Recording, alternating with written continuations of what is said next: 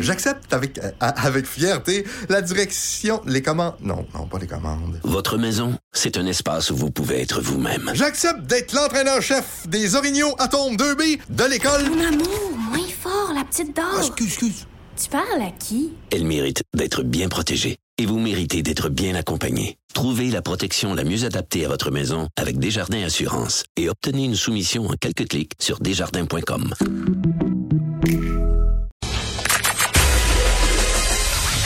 Des débats, des commentaires, des opinions. Ça, c'est franchement dit. Cube Radio. Oh, que je suis content de parler de politique américaine avec Luc La Liberté aujourd'hui. Salut Luc. Ça tombe bien. Je sais pas pourquoi. Bonjour, Jonathan. Bonjour, monde. Écoute, euh, je pense que ça va rester dans les annales politiques euh, pour des années et des années Je pense et des oui. décennies. Ça rentre dans la catégorie, c'est pas parce qu'on rit que c'est nécessairement drôle, mais avant qu'on l'analyse ensemble, on va euh, écouter un extrait. Ça dure une cinquantaine de secondes et il n'y a pas de montage. là. Tout ça a été dit à l'intérieur de 50 secondes. On écoute Ouais. le président des États-Unis, Monsieur Donald Trump. Supposing we hit the body with a tremendous, uh, whether it's ultraviolet or just very powerful light, and I think you said that hasn't been checked, but you're going to test it. And then I said, supposing you brought the light inside the body, you can, which you can do either through the skin or uh, in some other way. And I think you said you're going to test that too. Sounds interesting. Right, and then I see the disinfectant where it knocks it out in a minute, one minute. And is there a way we can do something like that uh, by injection inside or or almost a cleaning? Because you see, it gets on the lungs and it does a tremendous number of the lungs. So it'd be interesting to check that. So that you're going to have to use medical doctors with. But it sounds it sounds interesting to me. So we'll see. But the whole concept of the light, the way it kills it in one minute, that's uh, that's pretty powerful. Non, non, non, non, non, non. non. Alors au moment où on se parle, j'ai ma lampe de luminothérapie qui est à côté de moi. Je et c'est vrai là, et je, je, je me la frotte partout sur le corps pour me protéger de la Covid-19 et je, je songe sérieusement à caler du Lysol. Luc, c'est c'est d'un ridicule sans nom ce que le président des États-Unis a avancé hier. Là. Autant au niveau de euh, l'utilisation de la lumière que du désinfectant, c'est c'est même dangereux là.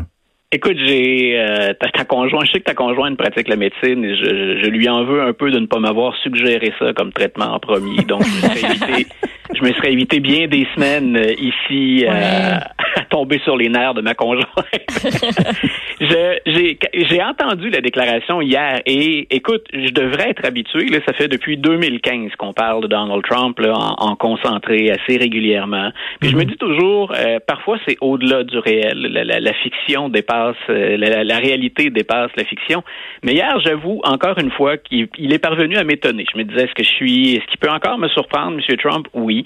Euh, et je me disais, mais comment on peut couvrir ça euh, quand je, parle de, le couvrir, comment on peut défendre ça quand on est le personnel de communication de la Maison Blanche ou encore les gens qui sont avec lui dans les conférences de presse et qui sont des scientifiques?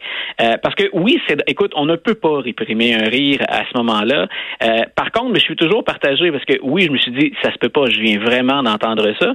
De l'autre côté, je me dis attends un peu, c'est le président des États-Unis, entouré de scientifiques, entouré d'experts. C'est à lui qu'on s'en remet pour guider la nation dans une période de, catastrophe où il y a des problèmes économiques, mais des problèmes de santé, puis au sens large, la santé, santé physique comme santé mentale, pour résumer.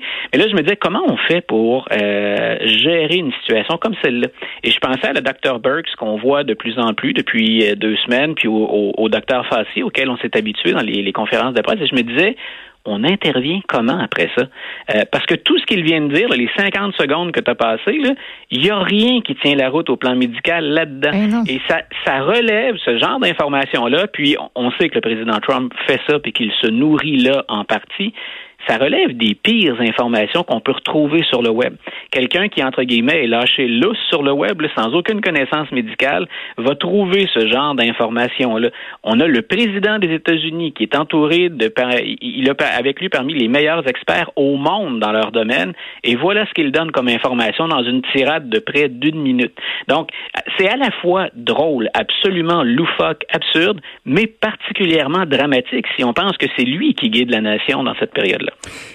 Et j'ai fait un tweet euh, tantôt. euh, dans, dans mon tweet, je dis euh, j'hésite souvent euh, à gazouiller sur Donald Trump parce que je trouve que les Trump lovers sont trop intenses. Mais je disais, je peux pas m'empêcher de vous demander celle-là, vous la défendez comment? Et quoi. Là, je suis en train de regarder les, les réponses là, une quarantaine de réponses, et il y en a vraiment, crois-le ou non, qui accusent les Bien médias sûr. de faire de la désinformation, que Bien dans le fond Donald Trump ne faisait que répondre à ce qu'un scientifique disait d'injecter la luminothérapie. Mais non, mais on vient de l'écouter l'extrait. Au, au Ouais. mieux, au mieux, il Mais est non. très imprudent et malhabile. Mais au pire, c'est un crétin, là. Tu sais, arrêtez de le défendre, là. Non, non, écoute, je, je les connais bien parce qu'ils ils viennent souvent commenter dans le bas de, de- Ben oui. de mes billets de blog. C'est ceux qui m'écrivent et qui parfois me, me menacent à l'occasion. Mais je les défie toujours, c'est-à-dire j'essaie de le faire, pas, pas les défier au sens de la, de la querelle, mais je leur dis toujours, prouvez-moi que les faits que j'ai avancés là sont faux. Ensuite, sur ben, la portée du personnage, le style, ce qu'il dénonce, les autres politiciens, ben, on pourra en discuter, mais, mais vous pouvez pas faire autrement que de convenir que c'est absolument délirant ce qu'il affirme à l'occasion. Et même s'il le faisait sur un ton léger, euh, il, ce serait, il blaguerait à moitié on a quand même le président des États-Unis qui va à l'encontre des experts qui travaillent pour la même administration que lui, et ce, ce- cette chicane-là ou cette opposition-là euh, se déroule devant public, devant les journalistes. C'est inquiétant quand Mme Burks ou M. Fassi euh, sont sur la ligne de touche en attendant de s'approcher du micro, et que la première chose qu'ils doivent faire en approchant du micro, ou hier par exemple dans l'extrait que tu as passé, M. Trump se tourne et il regarde Mme Burks pour lui demander, je vous ai dit de travailler là-dessus, hein, la, luminothérapie, puis, puis elle doit dire non, ça marche pas, tout de suite. Donc, on se dit, mais attends un peu, c'est comme si Arruda et Legault s'obstinaient en pleine conférence de presse. Puis on sait qu'ils ont une pression énorme, puis que la situation n'est pas facile à gérer et qu'il y a une charge émotive très importante. Peu importe ce qu'on pense de la gestion, chaque fois que M. Legault, M. Arruda ouvre la bouche ou Mme McCann, ils savent très bien qu'il y a un certain nombre de problèmes qui sont réels et qu'il y a eu des erreurs euh, en cours de route également. Ouais. Mais on va tenir un seul et même discours où on va pas nier ce que les rapports scientifiques nous montrent. On peut dire comment on les interprète, mais là, on est dans la nuance, on est dans le discours intelligent à la limite, pas dans ce que M. Trump a comme affrontement littéralement avec ses plus proches conseillers en matière de santé, de santé publique. OK. Euh, dans les choses, peut-être juste mentionner que Lysol là, a publié un communiqué pour dire aux gens de ne pas euh, de ne pas boire du pas ça. Lysol suite aux propos du président, mais ça va bien, il y a plein de gens qui le défendent. Ben, tu vois, eux, eux, eux aussi, eux aussi ont pris ça au sérieux finalement. Lysol, hein, je, je, ils doivent faire Ben, partie du complot. L'État profond dirige Lysol aussi. Ils sont dans le deep ça. state. On Sont veut dans le augmenter les ventes, state. tout ça. C'est ça, c'est ça. OK, je, je, deux autres trucs dont je veux qu'on parle, Oui. il reste le, le temps file. Le, le déconfinement, on commence à en parler ici Ouais. euh, de plus en plus. Aux États-Unis, dans certains États, notamment bon euh, la Géorgie ou certaines Ouais. municipalités comme Las Vegas, là, on est prêt. Là. Il y a, eux disent, nous, on, on y va. Là. Voilà, puis c'est encore là, j'ai j'ai écrit un petit papier là-dessus, euh, c'est hier ou avant-hier, je pense, mais en disant quelque part aux États-Unis, il y a chez certains responsables, et puis il faut pas généraliser, c'est pas partout sur l'ensemble du territoire, il y a un déni de la science. Euh, une, si vous voulez vraiment quelque chose d'étonnant et de décoiffant en période où on n'a pas accès au coiffeur d'ailleurs, euh, allez écouter l'entrevue qu'a accordée la mairesse de Las Vegas à Anderson Cooper. Et M. Cooper lui dit, vous souhaitez vraiment qu'on Las Vegas finalement reprenne l'ensemble de ses activités. C'est le hockey, c'est les casinos, c'est les chambres, c'est le, le- le déroulement de congrès qui se déroule. Elle dit oui. Puis il lui dit, mais vous savez qu'il y aura de la distanciation sociale. Vous savez que ça risque de propager le virus. C'est ce qui s'est passé ailleurs, puis qui se produit encore dans certains États. Puis elle dit, écoutez, on a toujours eu des virus et on n'a jamais fermé les, les, les- on n'a jamais cessé nos activités. Continuons.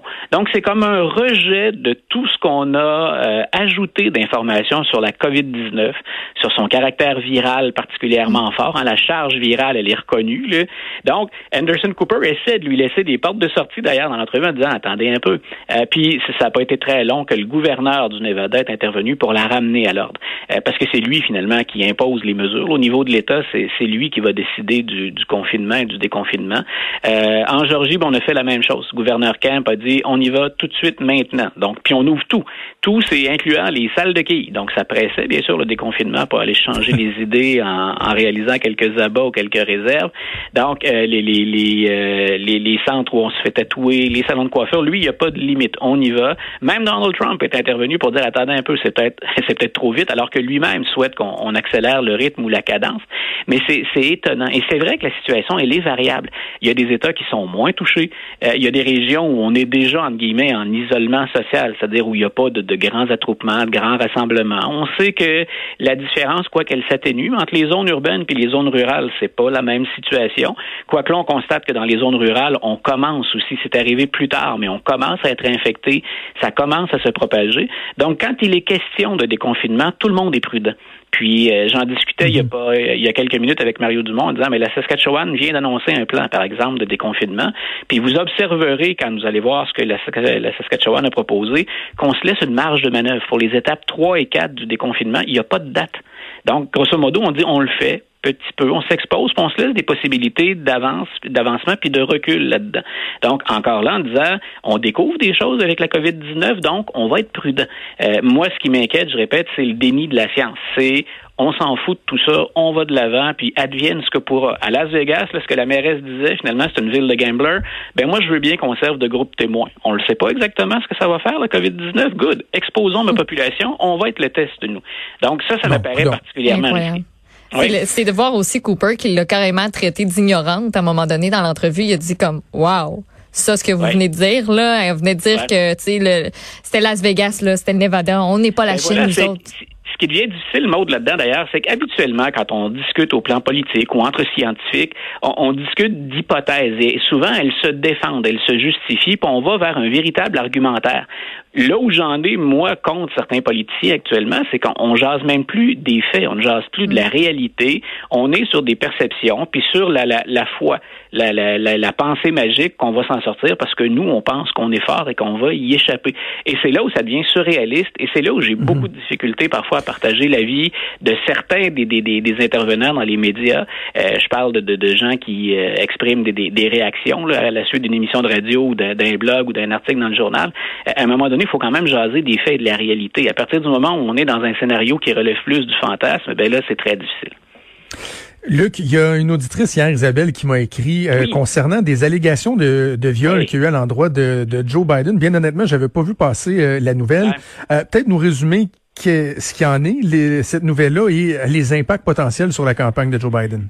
Voilà, et tu le dis, euh, je récupère la, la, balle au bon, mais tu dis, je l'ai pas vu passer. Il y a plein de gens qui l'ont moins vu passer. C'est un peu pour ça que ça soulève la controverse. C'est qu'on se dit, alors qu'on a exposé Donald Trump ou Bill Clinton avant lui, euh, puis qu'on en a parlé, puis que les médias ont couvert tout le Juge Kavanaugh, le juge Kavanaugh, entre autres.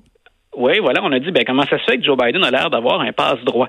Et en fait, il y a un il y a, il y a deux deux types d'accusations. D'abord, vous vous rappelez peut-être Maud et Jonathan qu'on a reproché à Biden son côté euh, oncle taponneux. Donc c'est quelqu'un de, de, très chaleureux, mais il le faisait aussi, on a oublié de le souligner avec les hommes. Il va prendre quelqu'un par les épaules, il va faire une accolade, il entre dans la bulle déjà, ce qu'on ne fait à peu près plus bien sûr maintenant même entre nous puis même sur mon lieu de travail. J'étais quelqu'un d'assez chaleureux euh, en général. Mais grosso modo, maintenant, bon, on a changé un peu nos, rapports entre nous. Donc, il y a ce, côté-là, ce volet-là qu'on lui a reproché. Euh, de l'autre, c'est une de ses anciennes conseillères. Elle a travaillé pour lui à l'époque où il était sénateur, en 1993. Et elle dit, Joe Biden, ce, n'est pas que, son côté chaleureux. Il m'a agressé sexuellement, a glissé sa main sous ma jupe, puis a caressé mes, parties génitales. Euh, donc, Madame Reid, c'est son nom, Tara Reid, ben elle, elle dit, euh, si Joe Biden puis les démocrates ont appuyé le mouvement MeToo, puis que M. Biden s'est exprimé souvent pour dire il faut écouter les femmes, puis il faut les croire, euh, ben j'aimerais bien qu'on croie à mon histoire aussi. Et là, les médias sont un peu embêtés. Peut-être que dans certains cas, il y a une sympathie pour Biden, mais on est embêté parce que c'est une histoire qui, et c'est trop malheureusement souvent le cas quand c'est vrai, euh, c'est la parole de la femme contre la parole de M. Biden. Elle dit j'ai rapporté l'histoire euh, à des gens qui étaient dans mon entourage. Il n'y a pas de témoin qui s'avance pour dire ce que M. ce qu'elle allègue contre M. Biden Biden s'est passé ou on nous l'a rapporté.